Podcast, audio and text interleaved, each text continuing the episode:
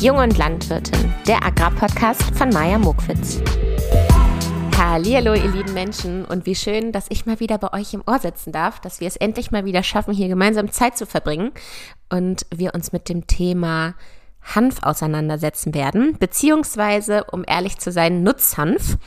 Ich möchte aber den Titel bei Hanf lassen, weil vielleicht verirrt sich ja der ein oder andere äh, Kiffer oder Kifferin hier, die sich dann mit unserer landwirtschaftlichen äh, Welt dann hier auseinandersetzen müssen. Das finde ich sehr witzig.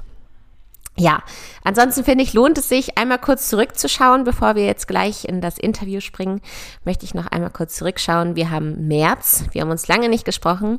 Ähm, ich bin in der Zeit 30 geworden, was ich ein richtig schönes Alter finde.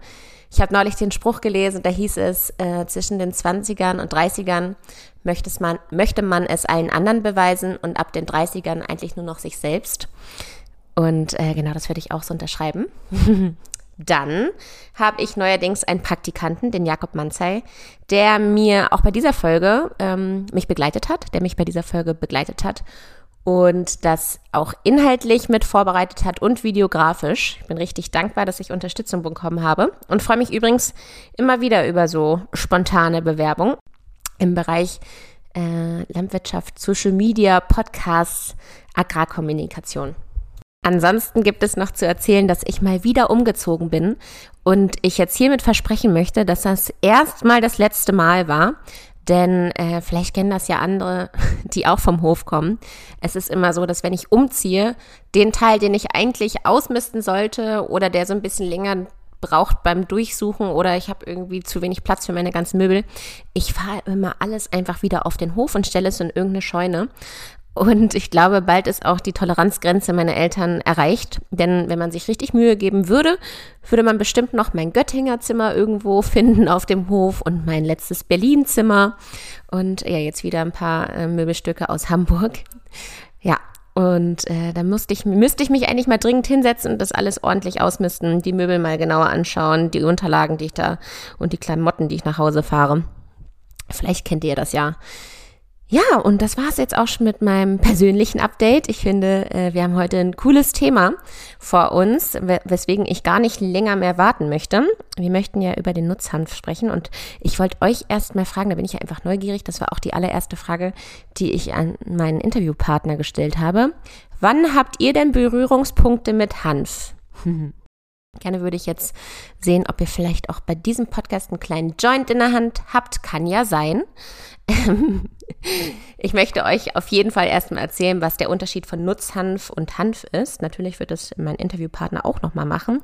Der Herr Michael Bieder äh, von der Firma oder dem Unternehmen Heidehanf. So, aufgepasst, jetzt kommen ein paar Informationen über den Nutzhanf und mir ist aufgefallen, dass ich heute irgendwie einen Knoten in der Zunge habe und mir andauernd äh, außerdem auf die Zunge beiße oder das Lispeln anfange bei dem Wort äh, zum Beispiel des Hanfs.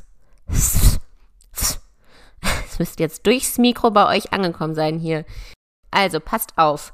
Nutzhanf umfasst alle Sorten des Hanfs, die äh, zur kommerziellen Nutzung angebaut werden. Das heißt, der Nutzhanf ist nicht geeignet für die Verwendung als Rauschmittel und für die Verwendung als Arzneimittel. Und ähm, man kann auch sagen, dass in Deutschland nur Hanf zugelassen ist, der einen THC-Gehalt von unter 0,2 Prozent hat. Und dieser THC-Gehalt, ich äh, bin mir sicher, ihr habt den Begriff schon mal gehört, das ist übrigens ein Kürzel für ein ganz kompliziertes Wort, weil ich ja heute so gut drauf bin. Mit meiner Zunge äh, werde ich das euch einmal sagen, damit ihr es vielleicht an passender Stelle irgendwo mal droppen könnt, dass ihr jetzt wisst, was THC-Gehalt heißt. Und zwar ist es das Tetrahydro Cannabinol ähm, was für diese berauschende Wirkung verantwortlich ist. Und der Nutzhanf hat, wie gesagt, einen THC-Gehalt von unter 0,2 Prozent. Das heißt, man kann ihn nicht rauchen, beziehungsweise man sagt endlich mal, hihi, ja, kann man rauchen, schmeckt nur nicht und hat keine Wirkung. Genau. So, jetzt nochmal eine geschichtliche Einordnung. 1982 wurde der Faserhanf, also der Nutzhanf, der Anbau davon in Deutschland verboten. Und erst 1996 durfte man die Pflanze wieder in Deutschland anbauen. Allerdings, und das gilt bis heute nur unter strengen Auflagen, Und eine Zulassung haben bis heute auch nur landwirtschaftliche Betriebe, äh, die den, die Hanf anbauen dürfen, beziehungsweise Nutzhanf anbauen dürfen. Da war es gerade schon wieder. Und ähm, zum Beispiel so ähnliche Betriebe wie landwirtschaftliche Betriebe, mir fällt jetzt zum Beispiel Gärtnerei ein, äh, die dürfen auch kein Hanf anbauen. Jetzt fragt ihr euch sicherlich ja, ist ja alles schön und gut, Maya, dass wir jetzt heute über Hanf sprechen oder Nutzhanf. Über was sprechen wir denn genau, wenn wir mal auf die Landwirtschaft in Deutschland schauen? Es kann ja nicht sein, dass du hier einfach irgendwie ein kleines Kifferthema hier platzierst. Da habt ihr recht. Ich hatte natürlich spannende Fragen. Ich hoffe, die, haben euch, die werden euch auch interessieren. Und zwar habe ich Michael, meinem Gast, folgende Fragen gestellt. Also zum Beispiel, wie wird denn Hanf industriell verwertet? Also welche Teile von der Pflanze kann man zu was verwerten? Äh, übrigens hat mich das erstaunt, wie viel das ist. Also Wahnsinn. Genau, dann welcher, äh, welches Land Vorreiter im Hanfanbau ist und warum es nicht Deutschland ist, was die Hanfpflanze zum Wachsen braucht. Wir reden jetzt hier immer von der Nutzpflanze.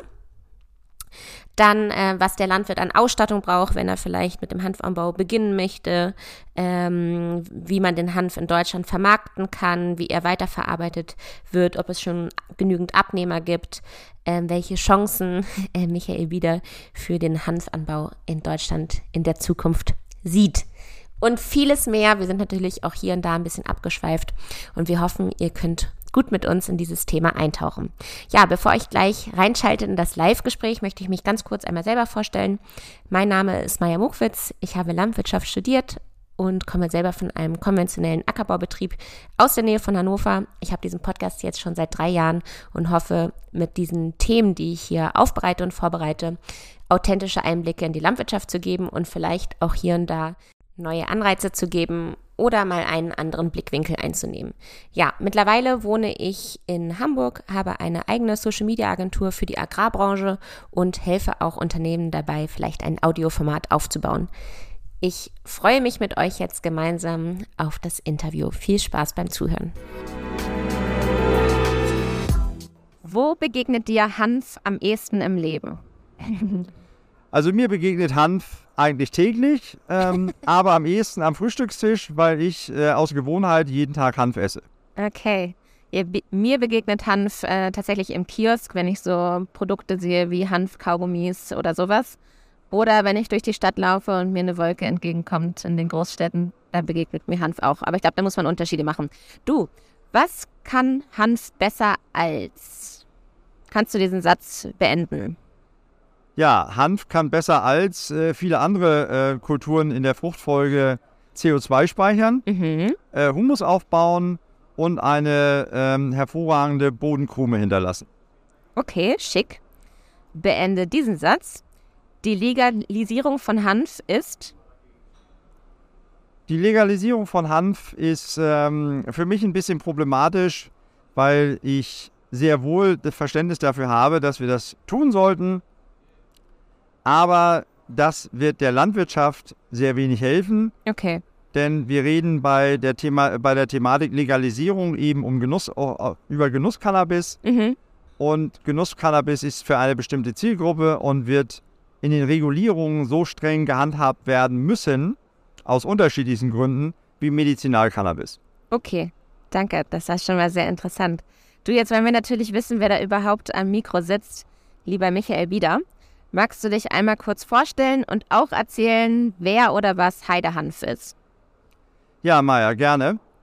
Also, ich bin äh, gebürtig aus der Lüneburger Heide, mhm. bin 55 Jahre alt und beschäftige mich seit circa sechs Jahren mit dem Thema Nutzhanf in der vollen Bandbreite. Ich bin auf einem äh, landwirtschaftlichen Betrieb geboren, Ah ja. Habe ähm, dort eben auch aus äh, familiären Gründen dann äh, circa zehn Jahre mitgearbeitet. Was war das für ein Betrieb? Also irgendwie Viehhaltung oder Ackerbau? Das ist äh, ein kleiner äh, Gemischtbetrieb gewesen. Ah ja. Der mittlerweile aber von meinem Bruder umgestellt ist zu einem reinen ähm, Ackerbau- und mhm. Äh, Weidebetrieb. Und dort werden eben ganz normale ähm, Getreidesorten angebaut in der Fruchtfolge und das andere ist ähm, Heuproduktion für Pferdeställe. Ah ja, ja. Okay. Und jetzt zu Heidehanf. Was ist Heidehanf? Heidehanf ist ein äh, kleines Unternehmen, was ich mit meiner Tochter gegründet habe, äh, tatsächlich. Ja, schön. Um Hanfprodukte zu handeln die wir äh, in den letzten Jahren zum Teil auch bei meinem Bruder auf dem Hof als Testflächen angebaut haben, aber eben auch andere Produkte, um eine Plattform zu schaffen, damit man Hanfprodukte eben in den Markt bringen kann Mhm. und äh, auch die Möglichkeit hat, mit anderen Unternehmen ins Geschäft zu kommen, um Hanf äh, im Bereich der Lüneburger Heide zum Beispiel verfügbar zu machen. Ja. Denn äh, hier gibt es halt gar keine Infrastruktur, wohingegen es ähm, im, in den östlichen Regionen eher was gibt, in Bayern gibt es eher was. Aber Lüneburger Heide ist halt tatsächlich ähm, ein sehr weißer Fleck gewesen. Okay, Und das war so ein bisschen der Hintergrund, warum wir gesagt haben, wir machen das. okay. Ähm, vielleicht kannst du uns zuallererst mal ein bisschen was über die Hanfpflanze an sich erzählen. Also zu was kann die verarbeitet werden? Wie wird sie genutzt und verwendet? Ja, also Nutzhanf äh, ist eine sehr interessante, vielseitige Pflanze. Kann äh, benutzt werden zu Lebensmitteln. Die Samen sind also sehr proteinhaltig, sehr ölhaltig. Ähm, die Stängelpflanze bietet eben als Bastfaserpflanze zwei Komponenten. Kannst du uns mal sagen, wie groß so eine Pflanze wird? Also was muss man sich da vorstellen? Ungefähr geht die mir über den Kopf. Ich bin 1,63. Ja, da kannst du quasi, ähm, passt du quasi dreimal äh, in der Länge rein. Was? Also Okay. Hanf, Hanf kann theoretisch ähm, bis zu fünf Meter groß werden.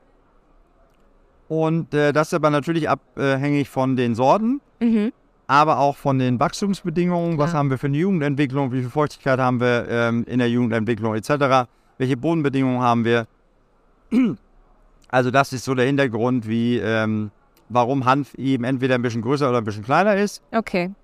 Aber wir haben natürlich ein großes Interesse daran, möglichst viel Biomasse zu produzieren, weil äh, ich komme zurück auf die Faser- und Schebenthematik, also den inneren holzigen Anteil der Handpflanze, Mhm. ähm, von dem wir natürlich möglichst viel Biomasse haben möchten, um das entweder zu nachhaltigen Baustoffen zu machen oder in technischen Textilien zu verarbeiten. Und je größer die Erträge pro Hektar sind, desto höher ist eben auch die CO2-Speicherung pro Ja, Hektar. klar. Ja. Das heißt, wir reden bei 5 Meter hohen Pflanzen äh, über ca. 20 Tonnen CO2, die pro Hektar gespeichert werden können Wow. Mhm. ähm, im oberirdischen Anteil und ca. 10 Prozent werden dann nochmal zusätzlich im unterirdischen Teil äh, gespeichert, das heißt also in den Wurzeln und äh, das ist dann umgesetzt in Bodenhumus. Okay. Äh, lass uns nochmal auf die Verwendung kommen. Also, was kann man daraus alles machen? Wir haben jetzt einmal schon Faser gehört. Ich habe auch schon mal irgendwas von Öl gelesen. Da gibt es doch sicherlich noch mehr Optionen. Ja, also ähm, die ölhaltigen Samen Mhm. können eben tatsächlich zu Speiseöl verwendet werden, was man eben äh, für alle kalten Anwendungen ähm, nutzen kann. Ah ja. Aufgrund der hohen ähm, Gamma-Linolensäure und Vitamin E-Anteile ist Erhitzen wenig sinnvoll, Mhm. weil man eben äh, die wertvollen Nährstoffe damit vernichten würde. Mhm. Und äh, zum anderen hat es eben einen leicht nussigen Geschmack, der gerade für salatische Anwendungen oder Wollte ich gerade sagen, macht sich Küche- doch bestimmt gut im Salat. Ja, also für die kalte Küche generell, Soßen, Salate, äh, kann man Hanföl eben hervorragend verwenden. Man kann aber mit den Hanfsamen natürlich noch sehr viel mehr machen. Mhm. Äh, zum einen kann man die natürlich als ganz oder geschält als Snack essen, sowohl süß oder salzig äh, einsetzbar. Äh, dann kann man aus dem Öl Presskuchen, also wenn man das Öl gewonnen hat, ähm, erhält man einen Rückstand, den man Presskuchen nennt. Und aus diesem Rückstand kann man eben Protein gewinnen. Ach, Und- Protein. Ich dachte jetzt irgendwie so Verpackung, Nein. irgendwie sowas in die Richtung. Okay. Mhm. Also da können wir äh, Protein draus machen und ein ähm, ballaststoffreiches Mehl, wow. was äh, gerade im Bereich ähm, Bäckerei, also Brotbacken eingesetzt werden kann. Da arbeiten wir gerade mit dem Bäcker an der Brotbackmischung äh, für so einen Einsatzzweck. Und Protein ist natürlich hervorragend für alle, die im Fitnessbereich unterwegs sind, Ja.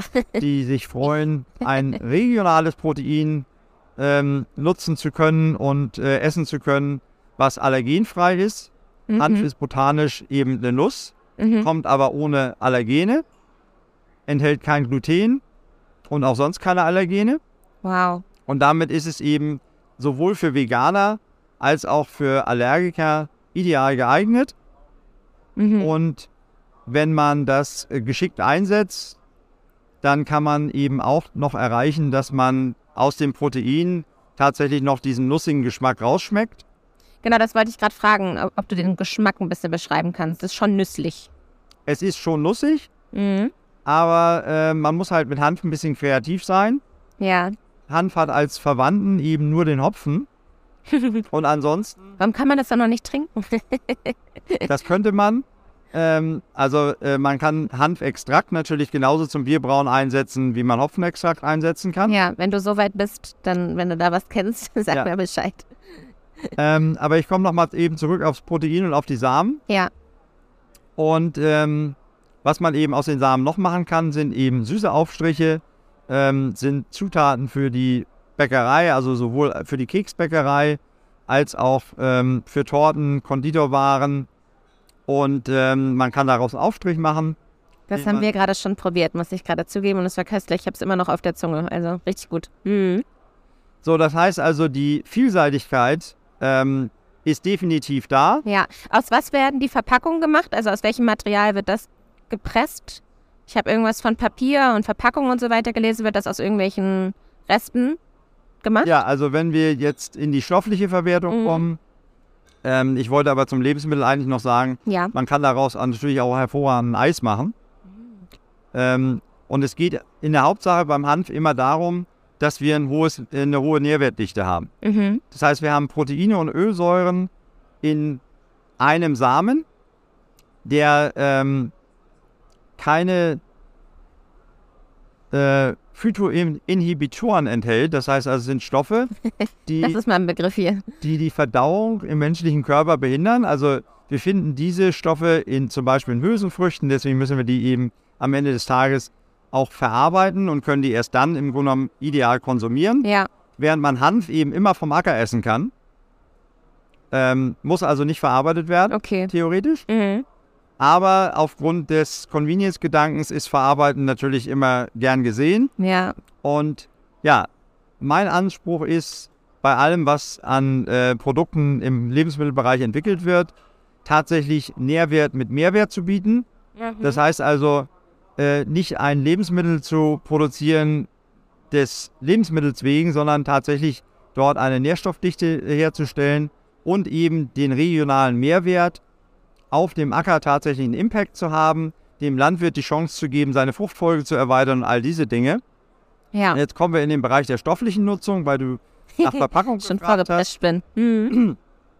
Ähm, stoffliche Nutzung ähm, muss man teilen in zwei Kategorien. Also einmal tatsächlich die Faserverwendung, äh, wo es dann darum geht, dass wir zum einen technische Fasern für Composite-Werkstoffe haben zur Verstärkung oder wir haben die Fasern im High-End-Bereich, auch für den Textilbereich.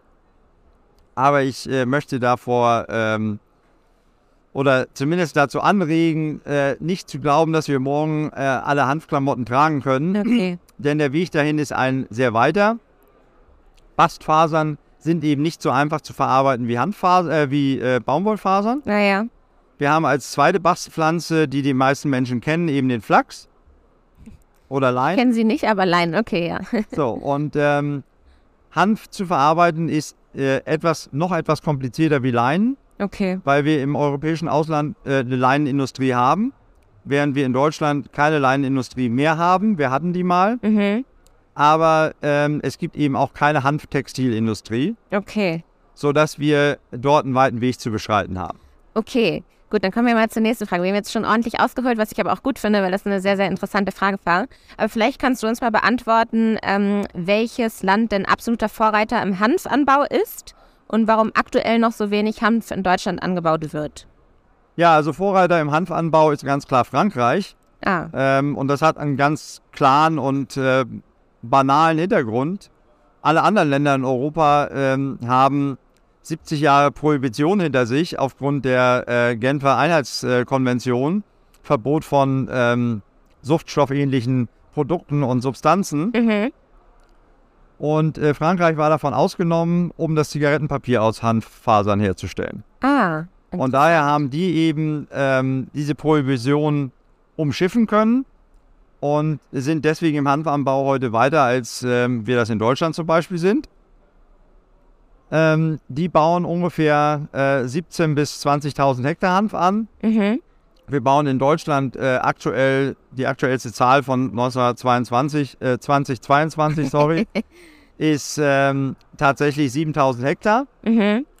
Und das verteilt sich auf ähm, ungefähr 980 Landwirte, sodass wir uns ähm, ungefähr ausrechnen können, wie wenig das pro, pro Landwirt ist. Und dann Ja. ist es auch verstreut über ganz Deutschland. Okay. Und das ist halt ein extremes Problem, weil wir so keine großen Mengen zu einer Infrastruktur zusammenbündeln können, um Verarbeitung sicherzustellen, um dafür zu sorgen, dass eine Wertschöpfung stattfindet und dem Landwirt am Ende des Tages ein geregeltes Einkommen äh, garantiert, so wie es bei allen anderen ähm, Fruchtfolgekulturen eben auch der Fall ist, wie zum Beispiel Weizen, Zuckerrüben oder Mais. Ja.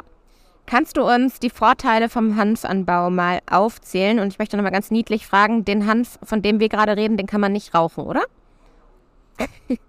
Also, den Hanf, um das äh, letzte zuerst zu beantworten, den Hanf, den, über den wir reden, den kann man schon rauchen, Ah, aber der qualmt nichts. halt nur. okay. Ähm, und der THC-Anteil im Nutzhanf ist eben geregelt auf 0,3% THC auf dem Acker. Mhm. Nicht zu verwechseln mit den maximalen ähm, THC-Inhaltsstoffmengen in Lebensmitteln anschließend. Da gibt es halt andere Grenzwerte. Aber für den Landwirt zählt halt, es darf angebaut werden, alles was 0,3 THC nicht überschreitet. Okay. Es darf neuerdings auch angebaut werden, was 0,3 überschreitet, aber dann gibt es halt keine ähm, Basiszahlungen mehr von der EU. So ist die neue Regelung ab 2023. Ah ja, Ah, da sind wir jetzt ja auf dem neuesten Stand. Und noch eine niedliche Frage, wenn ich an dem Feld vorbeigehe, würde ich als Kiffer erkennen, dass das jetzt eine Pflanze ist ohne diesen bestimmten Wert oder würde ich, kann man das von außen nicht erkennen? Das könnte man theoretisch erkennen, wenn man äh, sich als Kiffer mehr damit beschäftigt, mit Okay. der Pflanze, als nur zu sagen, es brennt und es tut, was ich erwarte. Okay. ähm, weil Nutzhandpflanzen wachsen halt schlank und hoch, während äh, die Pflanzen, die eben das THC enthalten, sprich den Wirkstoff, der äh, psychoaktiv ist, die wachsen eigentlich breit und buschig und sehen eigentlich auch von der Blüte her ein bisschen anders aus. Okay, gut. Zurück zur Landwirtschaft. Ja. Kannst du uns die Vorteile äh, erzählen, die so ein Hanfabau mit sich bringt? Also grundsätzlich gäbe es ähm, eine ganze Menge Vorteile, die es natürlich faktisch gibt. Aber diese Vorteile können wir eben nur äh, umsetzen, wenn wir eine Infrastruktur finden, sodass der Landwirt eben auch eine Abnahme hat. Also komme ich mal zu den Vorteilen, nehmen wir mal an, wir hätten diese Infrastruktur. Ja, Dann äh, könnte der Landwirt zum einen eben seine Fruchtfolge faktisch erweitern, genau. um eine Kultur, die aufgrund der nicht vorhandenen Verwandtschaftsverhältnisse tatsächlich äh, sowohl Schädlingskreisläufe als auch Krankheitskreisläufe tatsächlich unterbrechen würde und damit eben zur Minimierung des Pflanzenschutzmitteleinsatzes auch in der Folgekultur beiträgt, Ja, aber eben auch tatsächlich seinen Pflanzenschutzmitteleinsatz generell über eine fünfjährige Fruchtfolge um 20 Prozent reduzieren kann, weil Hanf eben ohne Pflanzenschutzmittel angebaut wird. oh, spannend.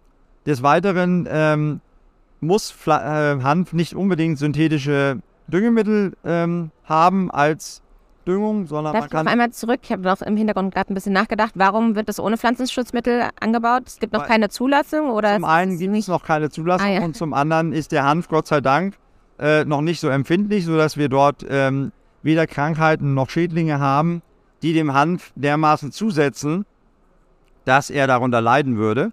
Aufgrund der Schnellwüchsigkeit, Hanf wächst innerhalb von vier Monaten zu eben dieser 5 Meter Höhe und entwickelt eben oder produziert eben bis zu 15 Tonnen Biomasse auf dem Acker. Wow.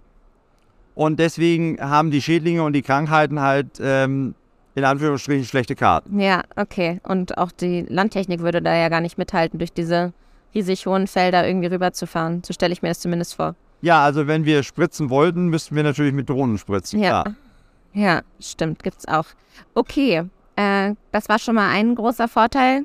Weiter geht's mit den Vorteilen. Ja, die anderen Vorteile sind eben, die Landwirtschaft soll bis ähm, 2050 genauso CO2-neutral dastehen wie alle anderen Industriebereiche in Deutschland. Ähm, Hanf kann dazu natürlich in- einen, einen hervorragenden Beitrag leisten.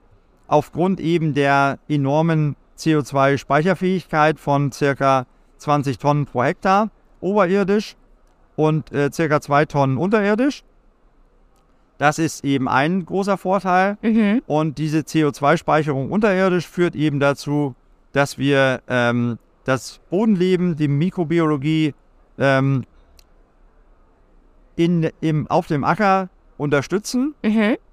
über den Liquid äh, Carbon Footpath, der eben dafür sorgt, dass über die Photosynthese äh, Zuckerstoffe in den Boden ins ähm, Myzel gegeben werden, weil Hanf lebt eben ähm, gerne von dem Myzelgeflecht, was im Mikrobiom des, äh, des Bodens ist. Mhm. Und aufgrund der Tatsache, dass das da ein Austausch stattfindet, kann eben C ähm, Kohlenstoff im Boden ges gespeichert werden, was am Ende zu einem Humusaufbau führt. Jawohl. Wichtiger Begriff, Humusaufbau in der Landwirtschaft. Sehr schön, das sind doch schon mal einige Vorteile. Ähm, ich finde interessant, was braucht denn eine Handpflanze für einen gesunden Wachstum? Also welche Wetterverhältnisse, Bodenverhältnisse?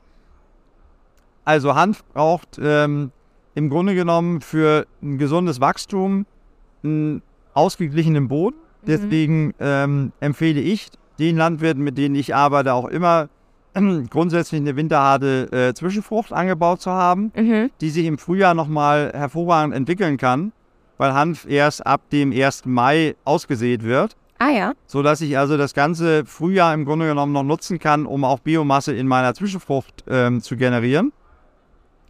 Und diese Biomasse hat eben zwei Vorteile. Zum einen bietet sie natürlich Nährstoffe, zum anderen aber auch äh, einen ausgeglichenen Wasserhaushalt. Denn wir haben ja nun mal das Problem der Frühjahrstrockenheit mittlerweile überall. Mhm.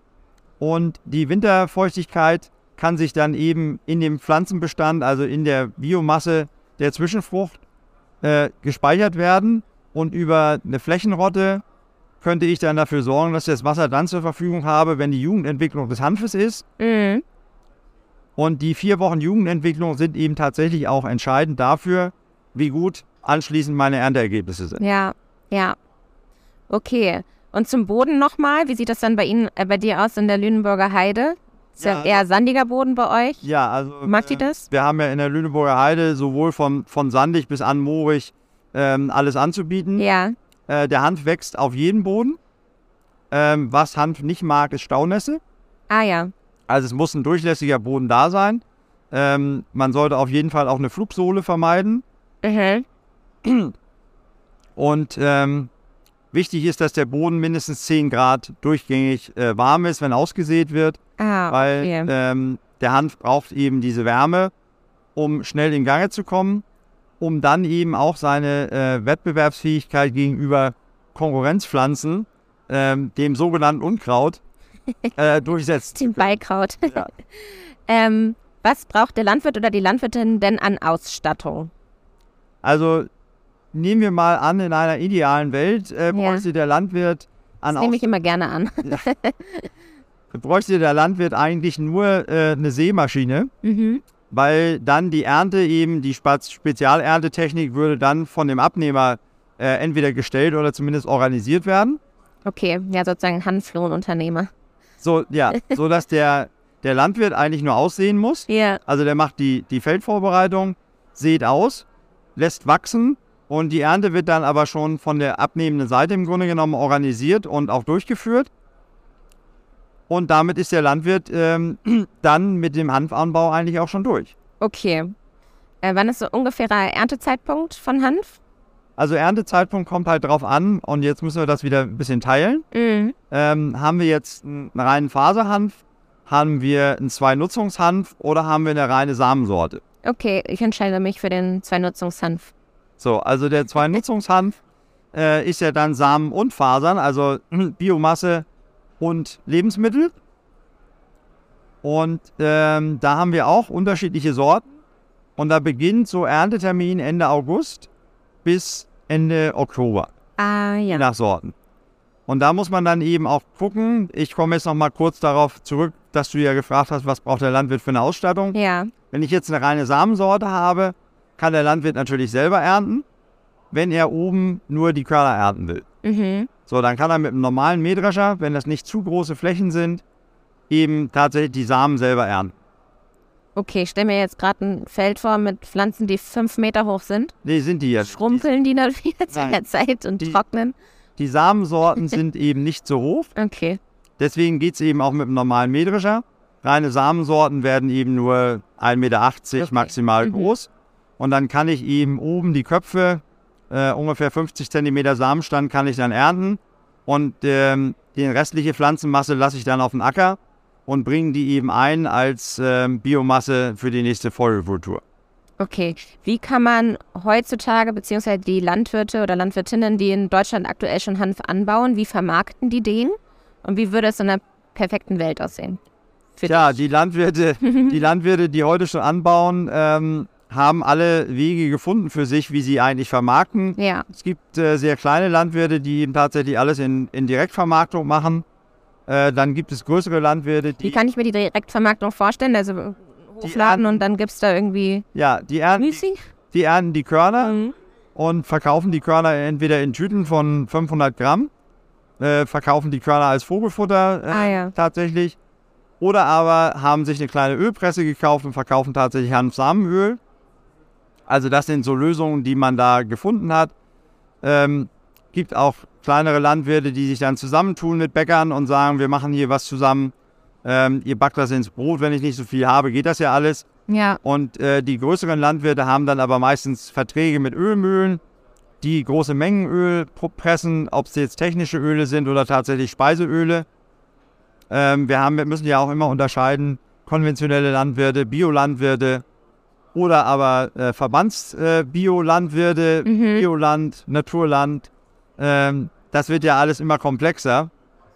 Und äh, Naturland bietet zum Beispiel eine Vermarktungsgesellschaft, also über die Vermarktungsgesellschaft eben auch den Sammelankauf an, sodass der Landwirt dort seinen Hanf los wird und äh, die übernehmen dann die nächsten Folgeschritte, wird es in die Ölmühle verbracht oder in andere Wertschöpfungsschritte äh, weiterverkauft. Okay, wie siehst du denn die Chancen für die Hanfbauern in Zukunft? Also wenn ich jetzt hier Zuhörer, Hörerin dieses Podcastes bin und ich hätte auch Lust, Hanf zu machen, anzubauen, zu machen, ähm, was würdest du mir raten? Also für jeden äh, Landwirt, jede Landwirtin, die äh, Lust hat, Hanf anzubauen, kann ich im Moment nur dazu raten, äh, tatsächlich genau zu überlegen, für welchen Hintergrund man das machen möchte. Mhm. Möchte ich den Hanf anbauen, um zu sagen, ähm, ja, wir wollen das mal testen, wir machen mal zwei, drei, fünf Hektar, äh, wenn das reinpasst und machen wirklich eine Samensorte, sodass wir zumindest mal gesichert die einen Ernteanteil ähm, auch einbringen können. Dann ist das in Ordnung. Dann muss ich aber auch davon ausgehen, dass mein Ertrag äh, vermutlich plus minus null ist. Okay. Und wenn ich mehr will, sprich sage, okay, ich möchte das tatsächlich als Fruchtfolgeglied integrieren, dann ist dringend geraten, gerade aktuell, sich genau darüber zu informieren, welche Voraussetzungen habe ich, wo kann ich hinliefern Mhm. und wird das in einem Jahr auch noch der Fall sein. Wir sind gerade in so einer Übergangsphase, wo wir äh, neue Wege suchen für Wertschöpfungsschritte und ähm, ich arbeite an einem, nämlich einer neuen ähm, industriellen Infrastruktur, um Hanf zu verarbeiten Ja. und eben tatsächlich den Landwirten eine Lösung zu bieten, sowohl Zweinutzungssorten als auch reine Fasersorten dann eben verkaufen zu können und über eine hohe Wertschöpfung auch einen Ertrag zu erzielen, der wettbewerbsfähig ist zu anderen Fruchtfolgegliedern. Ja. Ich habe auch schon mal was von einem Hanfburger gelesen. Sind das so Trends, die du irgendwann auch in Deutschland siehst? Also, dass sich hier wirklich sowas aufbaut?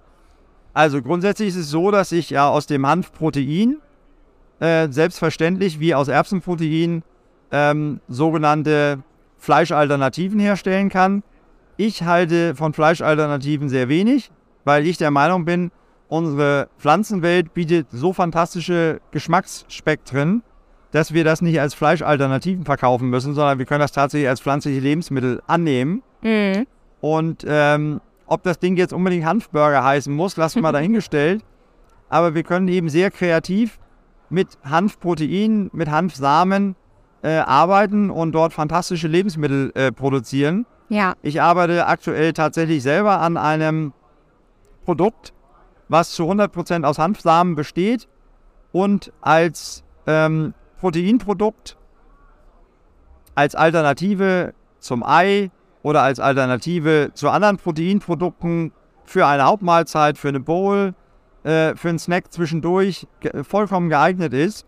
Ähm, es ist für Allergiker geeignet, es ist ein absolutes Clean Label Produkt, es enthält ähm, keine ähm, weiteren Substanzen wie Bindemittel etc. Ja. Ich habe eine fantastische Bioverfügbarkeit aller Nährstoffe, die der Hanf mitbringt, weil der volle Hanfsamen da drin ist. Und da brauchen wir mehr Innovation, auch im Bereich der Gastronomie, wo Hanf Lebensmittel überhaupt noch nicht angekommen sind. Ja, ja. Und da können wir natürlich alle dazu beitragen, am Ende des Tages unser Verhalten ein bisschen zu ändern. Genau, ich würde fragen, was, was braucht es denn für diese Entwicklung? Also genau, äh, für mich hört es sich so an, als würde es für die Landwirtschaft Sinn machen, aber wenn es keine Abnehmer gibt und auch gar nicht die lange Kette, die nach der Landwirtschaft kommt, äh, was braucht es jetzt, damit das irgendwie möglich ist? Also es braucht grundsätzlich erstmal ähm, das Verständnis in der Bevölkerung, dass Hanf und Cannabis zwei unterschiedliche Dinge sind. Ja. Ähm, ich plädiere dafür, dass wir ähm, Hanfprodukte aktuell ohne den Namen Hanf und ohne dieses Hanfblatt verkaufen ähm, und damit dem Verbraucher die Chance geben. Für mich ist das irgendwie voll positiv besetzt. Also wenn ich eine Handpflanze sehe, dann muss ich grinsen und denke mir, ach, sehr lustig. So, also ich, ich kriege da irgendwie Interesse, aber ich kann das schon verstehen, dass es so einen negativen Touch hat. Ja, Ich kann dazu ein kurzes Beispiel von der Grünen Woche berichten, ja gerne. äh, die das vielleicht ein bisschen plakativ ähm, darstellt. Ich habe mich also tatsächlich mit einer Gruppe von fünf ähm, Jugendlichen unterhalten, die aus dem Süden Deutschlands waren, die mir berichtet haben, dass sie noch nicht mal Hanfsamen nach Hause bringen dürfen. Also das Lebensmittel Hanf, weil auf der Verpackung Hanf steht. Und die Mutter sowohl als auch die Oma ähm, überhaupt nicht Angst. damit zurechtkommt, dass Ja. das im Küchenschrank steht. ah, okay. So, also deswegen haben wir halt eben nur die Chance, über das Thema Protein zu gehen. Das Produkt hat auch keine Altersbeschränkung, oder? Nein, das Produkt äh, kann ab drei Jahren verzehrt werden, Jawohl. Weil es eben ein vollwertiges Protein ist, weil wir äh, sehr hochwertige Fettsäuren da drin haben. Äh, Gamma-Linolensäure zum Beispiel. Ähm, Nachtkerzenöl wird im Bereich der ähm, ganzheitlichen Medizin verwendet für Neurodermitis. Und das äh, gehört eben zu den Ölen, die einen sehr hohen Al- Gamma-Linolensäureanteil haben. Hanf hat einen ähnlich hohen Gamma-Linolensäureanteil. Mhm. Und aufgrund der Tatsache, dass ich eben so viele wunderbare Nährstoffe da drin habe, ist es natürlich empfehlenswert, dass jeder möglichst viel davon zu sich nimmt. Äh, und vor allen Dingen wichtig ist täglich. Okay. Nochmal zu meiner allerletzten Frage. Was braucht es jetzt? Eben hast du schon gesagt, Verständnis. Hast du noch einen weiteren Punkt? Ja, es braucht natürlich am Ende des Tages ähm, eine Community, die hier zusammenkommt. Das heißt also, wir brauchen Landwirte, Verarbeiter Mhm. Und auch die Lebensmittelindustrie, die eben sagt, ja, wir wollen dieses regionale Produkt mit diesen wunderbaren Eigenschaften einsetzen und wir verzichten aber auf den Hype. Wir wollen nicht das, was wir in den letzten 20 Jahren gemacht haben, nachmachen. Mhm. Äh, wir brauchen kein High-Five-Produkt. Wir brauchen hochwertige Proteinprodukte. Wir brauchen äh, pflanzliche Lebensmittel, die eine vollwertige Ernährung äh, sicherstellen können. Ja. Und wenn sich dieser Gedanke durchsetzt, dann bekommen wir ähm, Mengengerüste zustande, die in der heutigen landwirtschaftlichen Infrastruktur auch umsetzbar sind. Von der Ernte über die Verarbeitung, Trocknung bis hin zum Markt, sprich dem Verbraucher ins Regal im Lebensmitteleinzelhandel. Jawohl. Okay, wenn ich jetzt ähm, mich nochmal informieren möchte, kannst du da irgendwas empfehlen, wo ich noch mehr Informationen bekomme? Also Informationen zum Thema Hanf kann man natürlich bei mir kriegen. Sehr gut. Ähm, Ich wollte jetzt nicht davon ausgehen, aber es ist ganz nett. Willst du vielleicht deine Kontaktdaten einmal sagen oder E-Mail-Adresse? ja, Kann man sich dann melden? Also ihr erreicht euch, äh, ihr erreicht mich über äh, handwerker.outlook.com. Genau, ich werde euch das auf jeden Fall auch nochmal in meinen Shownotes verlinken. Und ähm, ansonsten gibt es natürlich sehr viele ähm, Möglichkeiten, auch im Internet äh, PDFs runterzuladen äh, von wissenschaftlichen äh, Forschungsanstalten. Die, das Land, die Landwirtschaftskammer in Nordrhein-Westfalen macht sehr regelmäßig ähm, Parzellenversuche. da kann man sich natürlich auch informieren. Ja, cool. Ähm, es gibt aber auch eben sehr viele frühere Anbauversuche aus dem Land Sachsen, Thüringen etc. Die Landwirtschaftskammer Niedersachsen ist leider noch nicht so weit fortgeschritten, ähm, da äh, entsprechend viele Anbauversuche gemacht zu haben. Die mhm. ähm, scheuen sich da immer noch vor zurück. Okay, aber das, was du erzählst, ist wissenschaftlich bewiesen und man kann es nochmal in sämtlichen PDFs nachschauen. Ja. Super. Ich bedanke mich, dass du dir die Zeit genommen hast. Freue mich total, dass wir dieses Thema mal behandelt haben. Und äh, freue mich vielleicht auf eine zweite Folge, wenn sich die Welt ein bisschen weitergedreht hat und hier vielleicht noch mehr Hans, äh, es noch mehr Hans in Deutschland gibt. Ja, auch ich bedanke mich, Maya, dass ich ähm, hier da in deinem Podcast eingeladen worden bin. Ähm, es war sehr spannend, hier das mal auch für die Landwirtschaft so entsprechend darzustellen. Und ich würde mich freuen, wenn sich möglichst viele melden und wir ähm, tatsächlich es hinbekommen, in zehn Jahren eine Infrastruktur im industriellen Maßstab für die deutsche Landwirtschaft zur Verfügung zu stellen. Sehr gut, das ist doch meine Zielsetzung. Ich bedanke mich. Tschüss. Ihr Lieben, vielen Dank fürs Zuhören. Ihr habt es gerade eben selber gehört.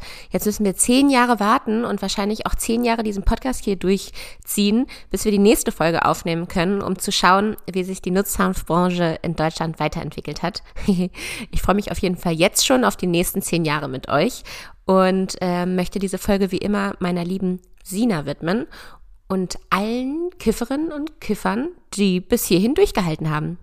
Bis zum nächsten Mal. Tschüss.